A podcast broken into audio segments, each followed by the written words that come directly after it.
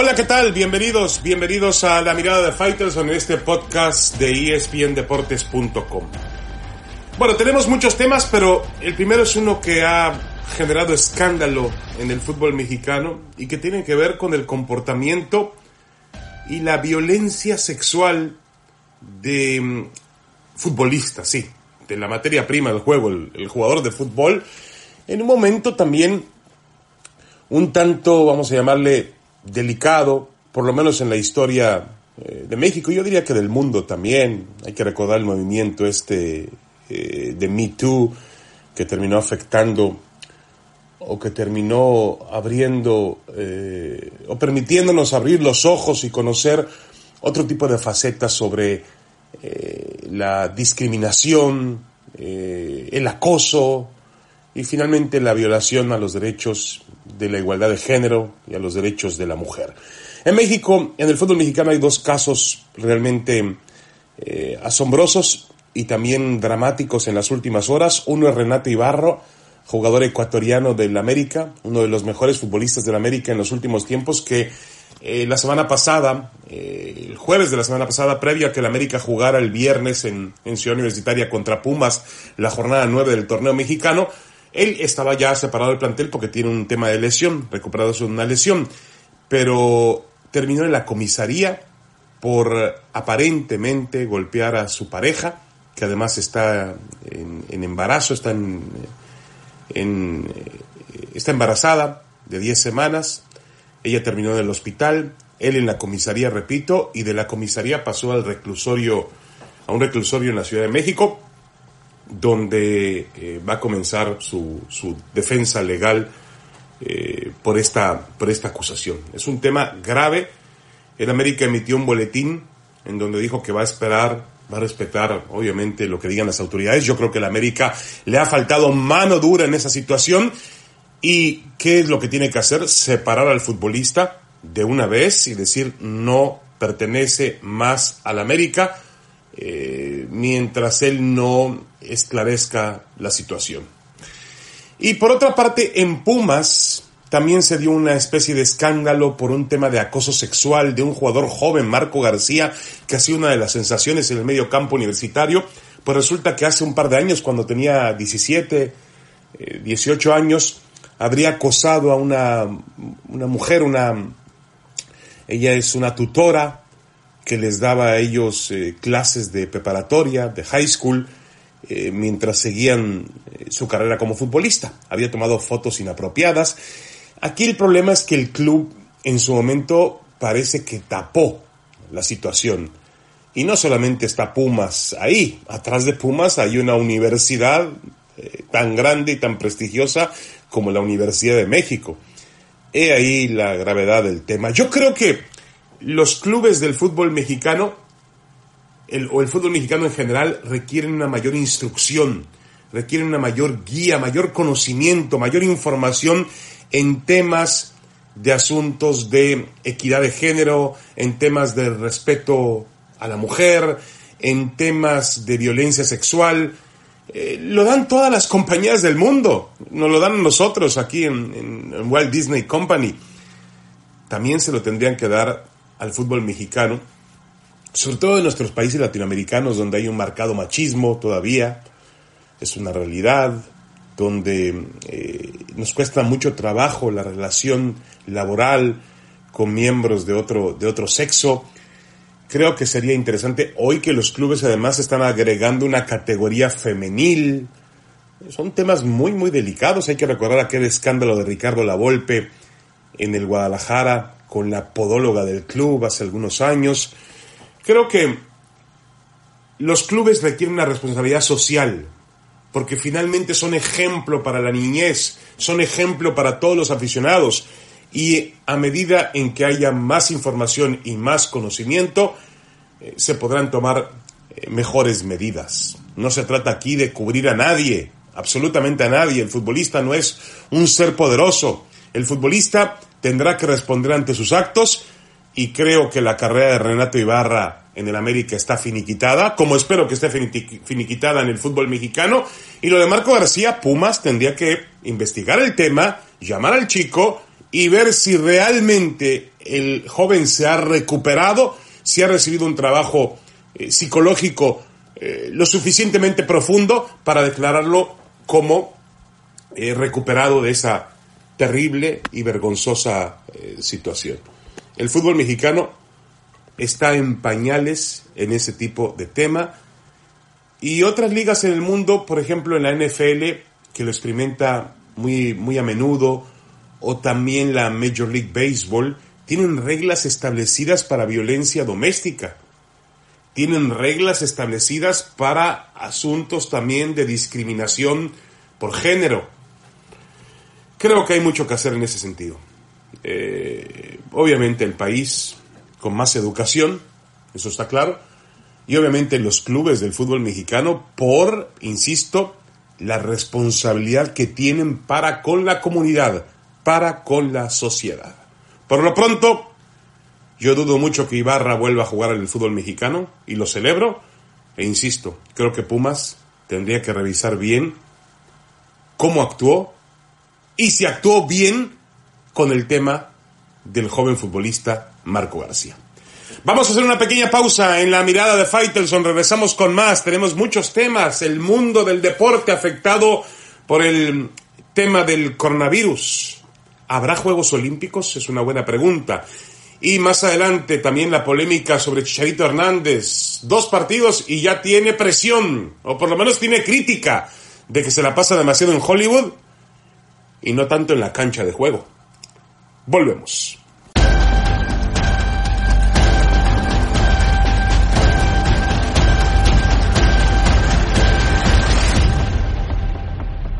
Estamos de regreso en la mirada de Fighterson aquí en el podcast de espndeportes.com. Los invito a seguir toda la información digital en, nuestras diferentes plataformas en ESPN. Y también los invito a seguir mi página en Twitter que es arroba Faitelson-ESPN. Arroba Faitelson-ESPN.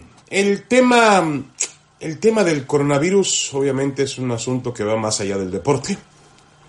Lo que sí está claro es que en muchas partes del mundo, sobre todo en las más afectadas, en Oriente, en Europa, Italia, están, están no cancelando las competencias, pero ordenando que por lo menos las competiciones de gran afluencia de aficionados sean a puerta cerrada.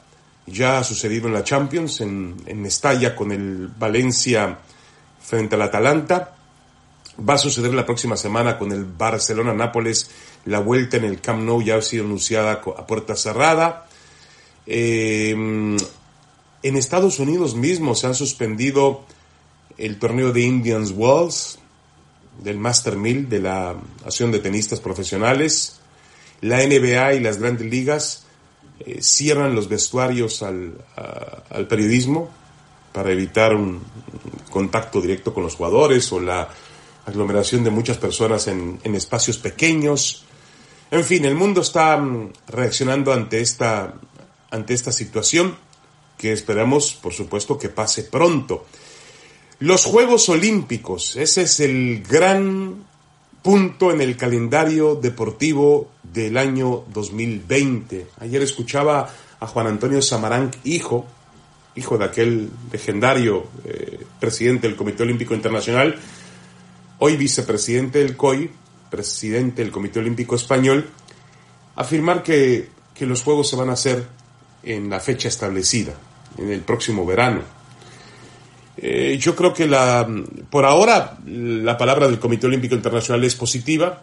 Eh, creo que, la visión de los expertos con respecto a este tema es que pronto empezará a despejarse. Algunas cifras, algunos indicadores eh, señalan que van en esa dirección, pero hay que recordar que también se están atrasando muchos eventos que son para clasificar a los Juegos Olímpicos. Y también muchos atletas están cambiando su calendario de preparación para Juegos Olímpicos, con lo cual me parece que más allá de que se lleven a cabo o no se lleven a cabo, van a ser o prometen ser unos Juegos Olímpicos eh, excepcionales, unos Juegos Olímpicos especiales, con, bajo ciertas condiciones en cuanto a la competencia. Pero por ahora el mundo está preocupado por lo que ocurre por un factor de, una epidemia y tiene que concentrarse en eso. Estoy de acuerdo con Pep Guardiola. Pep Guardiola ha dicho que el fútbol pierde una esencia fundamental sin aficionados. Sí, pero ¿qué se le va a hacer? Porque si postergas los calendarios, pues finalmente eh, va a llegar un momento en que se van a atropellar con otros y va a ser imposible sacar adelante las competencias. Eh, yo creo que la medida de jugar sin público es una medida atinada. Por cierto, en el fútbol de México no ha existido por ahora ningún señalamiento sobre esto.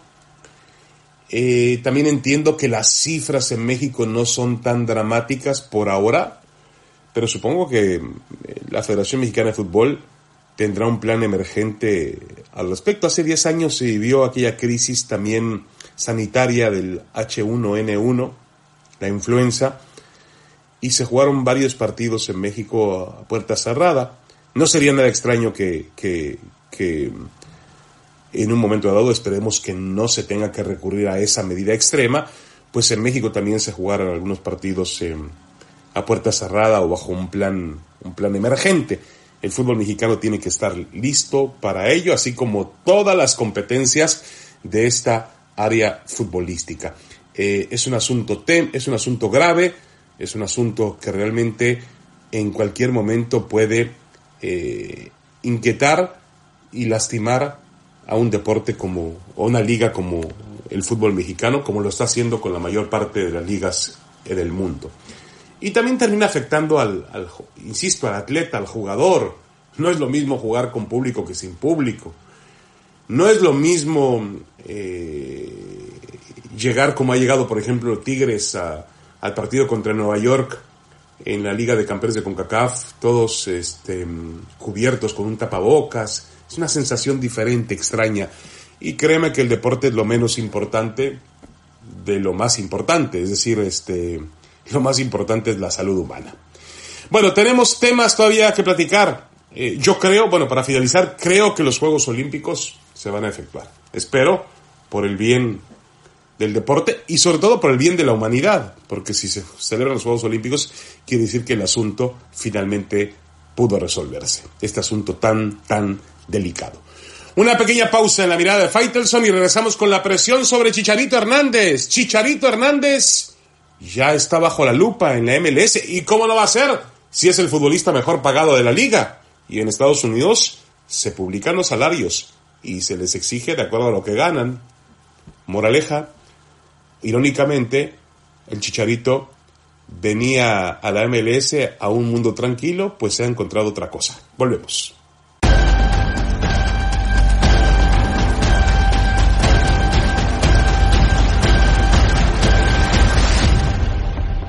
Regresamos a la mirada de Faitelson para hablar de Javier Chicharito Hernández, que ha recibido crítica porque no ha podido marcar gol en sus primeros dos partidos en la Major League Soccer. Yo creo que hay que tener calma con Javier Hernández. Los goles van a llegar, él es un gran delantero. También está claro que necesita que sus compañeros alrededor de él jueguen, funcionen, le surtan de balones. La debacle futbolística, entre comillas, o el descenso futbolístico de Chicharito Hernández ya viene de desde tiempo atrás, es decir, desde sus días en el West Ham de Inglaterra, pasando por el Sevilla de España, donde pasó con más pena que gloria, mucha pena y nada de gloria, y ahora su llegada a la MLS. Lo que pasa es que yo insisto en que se le exige de acuerdo a lo que gana, y como él es el futbolista pues de mayor envergadura que llegó para esta temporada en cuanto a la cuestión mediática y también del mayor salario, pues entonces la gente está desesperada en que logre eh, anotar goles y muchos goles. Y además tiene otra situación eh, en su contra, que Carlos Vela, el eh, estandarte del otro equipo de Los Ángeles, pues logró una temporada fantástica de 34 goles que luce como inalcanzable. Va a ser muy, muy complicado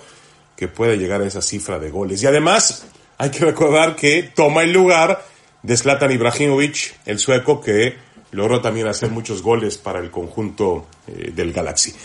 Yo creo que hay que darle tiempo a Chicharito. La cuestión mediática, el que aparezca en muchos programas de televisión, en shows, en espectáculos, pues es parte del contrato, es parte del interés de tenerlo jugando en los Estados Unidos. Y habrá que acostumbrarse en eso.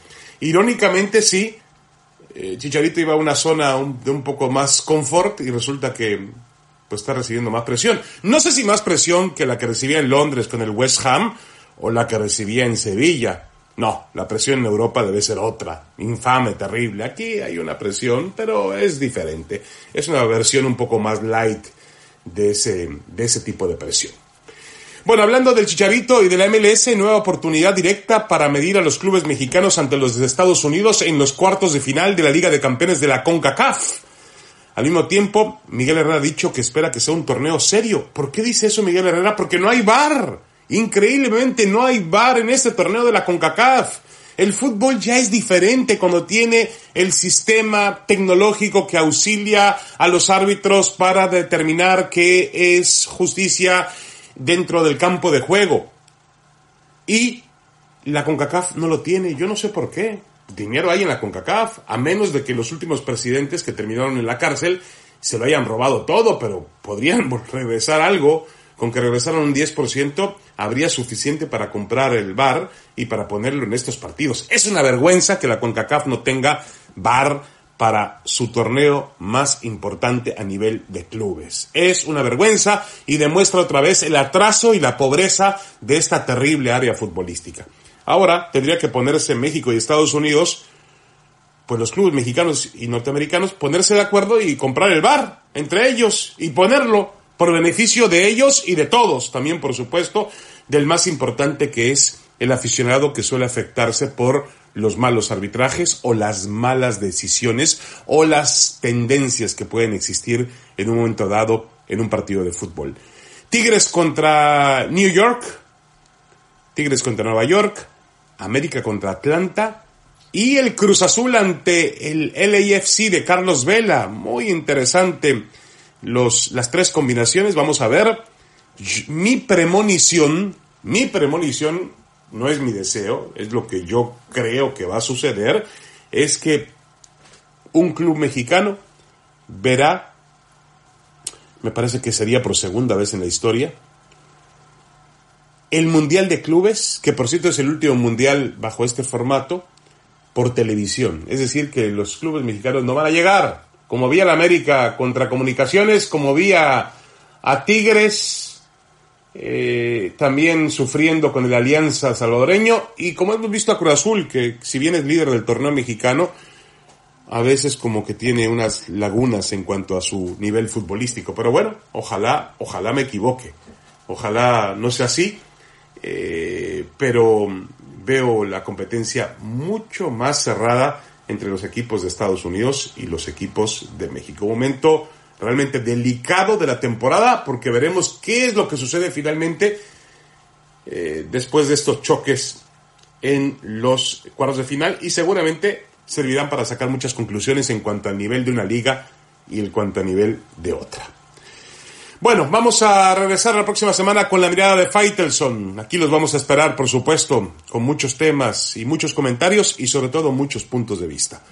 Un abrazo para todos ustedes. Los invitamos a seguirnos a través de las plataformas digitales de espndeportes.com y también los invito a seguirme en eh, la plataforma de Twitter en arroba Faitelson-ESPN. Gracias y hasta la próxima.